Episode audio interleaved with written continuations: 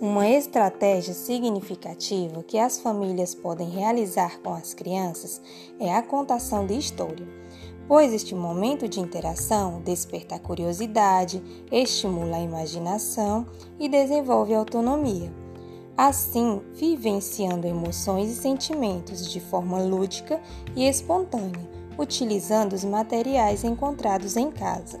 proporcionando a interação no ambiente familiar e compreendendo a importância da família na formação ética e cidadã das crianças, pois o ato de contar histórias contribui para o desenvolvimento da linguagem, despertando o hábito da leitura e o raciocínio lógico na construção dos saberes.